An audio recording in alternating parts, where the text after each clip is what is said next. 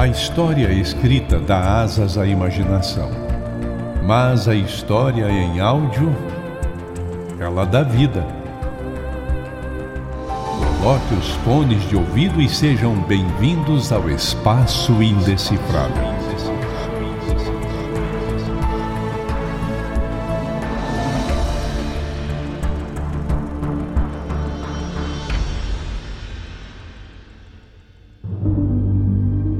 Em 1966, em Melbourne, na Austrália, mais de 200 pessoas, entre alunos, professores e funcionários de uma escola pública, avistaram algo nos céus que muitos descrevem como um disco voador. Em plena luz do dia, uma ou talvez três, ou talvez até várias naves foram avistadas nos céus. A aparição, que durou cerca de 20 minutos, transformou a vida daqueles que a presenciaram. Entretanto, se tornou uma lenda urbana e uma histeria coletiva para os militares australianos. Esse é considerado o maior caso de OVNI da Austrália, mas foi encoberto pelas autoridades e teve pouca força da mídia. O fato é que, dentre as testemunhas, a grande maioria era composta por crianças, o que facilitou para o governo esconder o caso e transformou tudo em uma fábula infantil.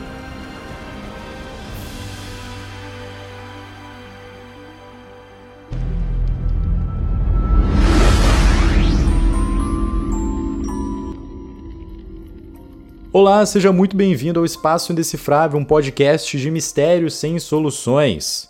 Não esqueça de seguir o Espaço Indecifrável na plataforma de podcast que você está nos escutando. E se você estiver aí pelo Spotify, não esqueça de nos avaliar deixando suas 5 estrelas, que isso nos ajuda muito, tá bom? Eu me chamo Carimatos e serei responsável por estar guiando você durante esse episódio. Então é isso, recados dados, aproveite o episódio.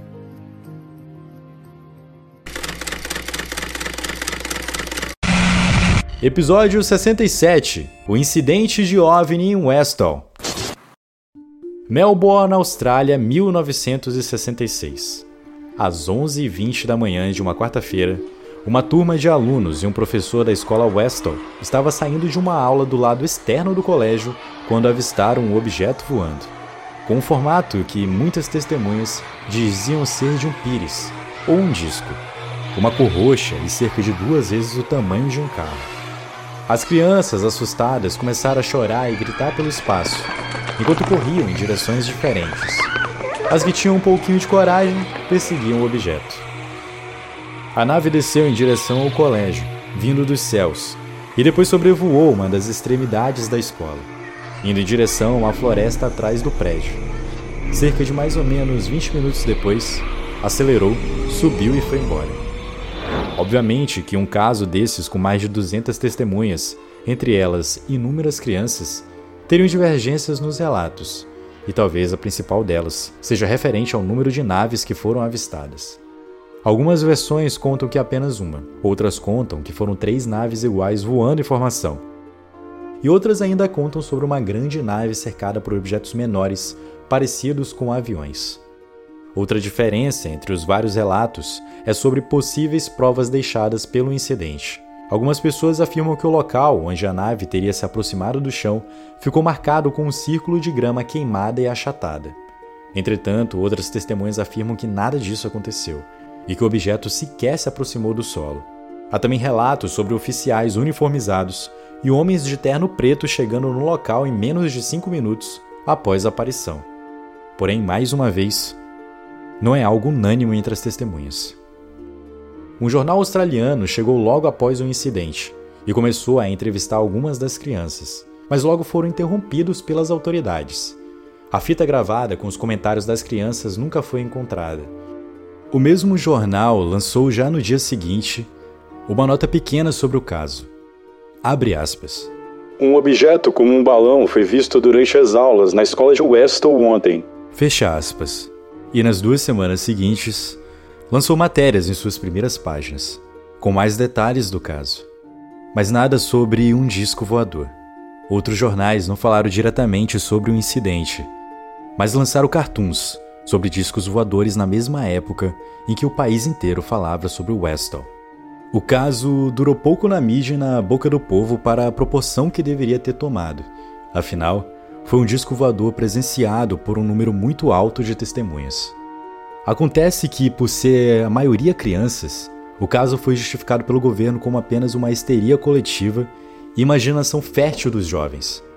Ainda alimentando a justificativa das autoridades, uma agência de meteorologia local disse ter lançado um balão às 8 e meia da manhã naquele dia, tentando justificar o objeto que, por conta do vento no dia, poderia ter sim chego até a escola. Alguns jornais saíram em defesa do grupo e começaram a lançar matérias que, de fato, afirmam que tudo não se passava de um balão. Dois grupos independentes investigaram o caso e afirmaram ter sido um dos maiores sobre OVNIs na Austrália, mas também não tiveram atenção. Devido às circunstâncias, foi impossível encontrar registros nas naves, e o caso ficou construído somente pelos relatos dos jovens e do corpo docente. Um aeroporto próximo disse não ter visto nem lançado nada naquela manhã. Além disso, o governo disse não ter nenhum militar passando pela região, mesmo que algumas pessoas tenham dito que era possível que crianças confundissem um avião com um disco voador. O incidente de Westall se tornou apenas lenda urbana ou uma história inventada por crianças muito animadas com a ideia de presenciar algo de outro mundo. Tanto que, em 2006, foi realizada uma reunião com as testemunhas para comemorar o aniversário de 40 anos do incidente. O caso, que viria a ser considerado o maior da área de ufologia na Austrália, havia se tornado apenas isso: uma reunião de adultos que, quando criança, diziam ter visto discos voadores. Mas em 2010, as coisas começaram a ser levadas para um outro caminho. O pesquisador Shane Ryan resolveu documentar algumas entrevistas com as testemunhas do caso que havia acontecido há praticamente 40 anos atrás. Hoje adultos, contaram suas versões que disseram também ter contado aos adultos na escola em 1966. Mas não receberam atenção. Ryan traz suas reflexões sobre o caso. Abre aspas. Foi tão incomum, ocorrendo em plena luz do dia e sendo visto por tantas pessoas, o evento levou as agências governamentais a experimentarem o local exaustivamente, levando até amostras de solo. Fecha aspas. Ele ainda reforçou sobre a não atividade na mídia sobre o caso. Abre aspas. A mídia manteve um muro de silêncio oficial, por isso deixou de ser uma história e só permaneceu como uma memória para os envolvidos. Fecha aspas. Os relatos que Ryan reuniu no período em que buscou por respostas em Melbourne mudaram a visão sobre o incidente. Afinal, agora eram adultos relatando o que haviam visto. Contudo, mesmo assim, algumas pessoas afirmaram que tudo poderia ter sido uma memória criada pelas crianças décadas antes. E hoje, elas só repetiam o que haviam imaginado. Algumas testemunhas contam uma mesma história, que ao correr para a floresta onde a nave possivelmente teria pousado, uma garotinha liderava a corrida. Tânia. Ela teria sido a primeira a chegar e a única a avistar a nave de fato no chão, enquanto as outras crianças chegaram tarde demais para ver o objeto na grama, pois ele já havia decolado de novo. Tânia foi vista sendo levada para uma ambulância e nunca mais retornou para a escola. Um aluno que brincava no pátio relatou que correu atrás do disco. Abre aspas. Eu estava a cerca de 6 metros de distância dele. Era circular e maior do que um carro. Eu acho que vi algumas luzes debaixo dele. Fecha aspas. Ele ainda contou que quando chegou, havia duas meninas já assistindo a cena. Uma delas estava pálida, parecia ter desmaiado. Seria possível que essa menina fosse Tânia? Ele ainda complementa, falando sobre o que aconteceu depois da nave ir embora. Abre aspas. Todos nós fomos chamados para uma assembleia, e eles nos disseram para ficar quietos. Fecha aspas. Outro aluno de 7 anos na época conta que estava chegando na escola após uma consulta médica com a sua mãe. Abre aspas. À distância, eu vi um objeto com um disco prateado. Ele se moveu com uma velocidade incrível. Até que parou diretamente sobre nós, parando por alguns instantes. Para em seguida, tão rápido como veio, voar para longe. Fecha aspas. Um outro entrevistado que tinha 12 anos no incidente conta que ao correr para fora da sala de aula onde estava, avistou três discos voadores. Ele ainda comenta sobre ter presenciado autoridades no local. Abre aspas. O exército tinha chego e a polícia estava lá. Fomos informados que estávamos sofrendo de histeria e que nada havia acontecido, enquanto homens de preto entrevistavam outros. Fecha aspas. Um outro relato em comum em algumas testemunhas fala de uma professora fotografando o objeto voando, mas que foi obrigada a entregar o filme a policiais mais tarde. Os entrevistados por Ryan ainda relataram sobre o tempo que demoraram para falar sobre o assunto.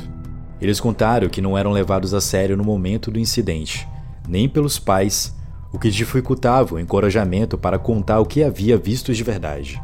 O fato de serem crianças fazia com que facilmente fossem ridicularizadas sobre as histórias. Uma mulher contou para Ryan que em algum momento um dos policiais perguntou para ela se ela também havia visto homens verdinhos. E logo o policial começou a rir em seguida com seu parceiro.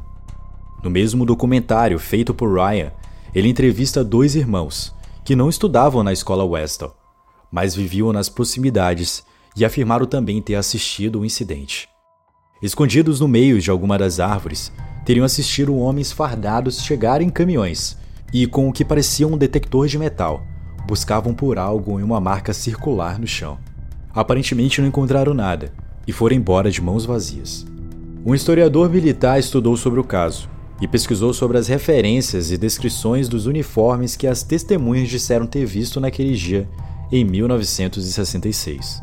De acordo com ele, as cores descritas não eram as mesmas usadas nas fardas dos militares australianos nos anos 60. Entretanto, as descrições batem com o que os militares estadunidenses usavam no mesmo período. Será que de fato existiu algo ali que chamou a atenção até dos Estados Unidos? Na época do incidente, o governo australiano se recusou a falar sobre o caso e negou ter qualquer envolvimento ou ainda explicação. Mas em 2014, alguns documentos teriam sido encontrados sobre um projeto secreto entre Austrália e Estados Unidos e poderiam explicar o incidente. Esse projeto consistia em alguns balões para monitorar níveis de radiação atmosférica. E contavam sempre com um balão de carga de 180 quilos, seguido de um avião de pequeno porte, que era usado para rastrear o pouso. Essa passou então a ser a teoria que mais se tinha informações, e que poderia ser considerada no lugar da visita extraterrestre. Mesmo assim, um pesquisador que investigou os documentos constatou que os quatro lançamentos previstos para abril, o mês do incidente, inclusive o que poderia ter se tornado o avistamento de Westall, tiveram seus relatórios perdidos, o que dificulta que a teoria possa ser validada. Quando Shane Ryan, o pesquisador que fez o documentário em 2010, foi questionado sobre essa teoria, ele reforça que nada foi retirado do local, então não poderia ser um balão. Em 2018 surgiu uma gravação de uma conversa composta por um respeitado físico da época e o professor da escola, Andrew Greenwood. O professor relata que um aluno chamou sua atenção para algo voando no ar. De início ele não deu muita atenção, mas quando percebeu mais crianças agitadas com a situação, resolveu olhar. Ele contou que a nave voava a poucos metros do chão e que logo foi cercada por cinco aviões, que tentavam controlar o então disco voador. Acontece que ao se aproximarem demais, o disco fugia dos aviões. Essa versão não foi contada por outras testemunhas e levantou suspeitas a respeito do professor. São mais raros os casos de ufologia que ganham repercussão e não são centralizados nos Estados Unidos. Uma justificativa para isso pode ser o não interesse da população pela possibilidade de visitas extraterrestres. E com isso, a facilidade com que o governo teria de esconder verdadeiras provas sobre os incidentes. O caso de Westall é um bom exemplo. Afinal, eles seguiram repetindo os mesmos argumentos por décadas não podemos levar a sério histórias contadas por crianças. Mas seria possível que tantas testemunhas criassem a mesma história? Mesmo com divergência entre os relatos, a maioria deles concorda que algo como um disco voador voou sobre a escola australiana naquele dia em 1966.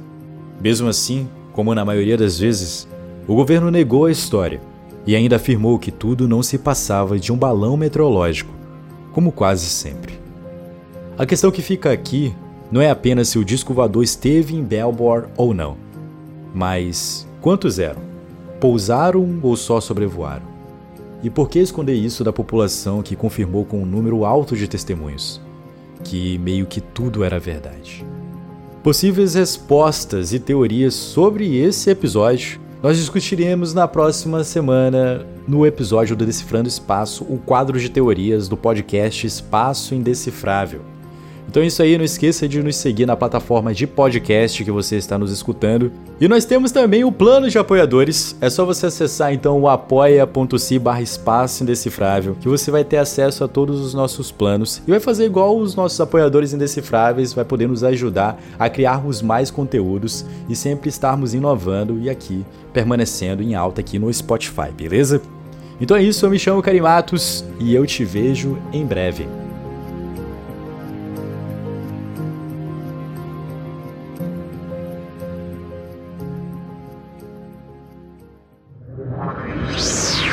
Podcast foi uma produção Uncoded. Acesse uncodedprod.com para saber mais.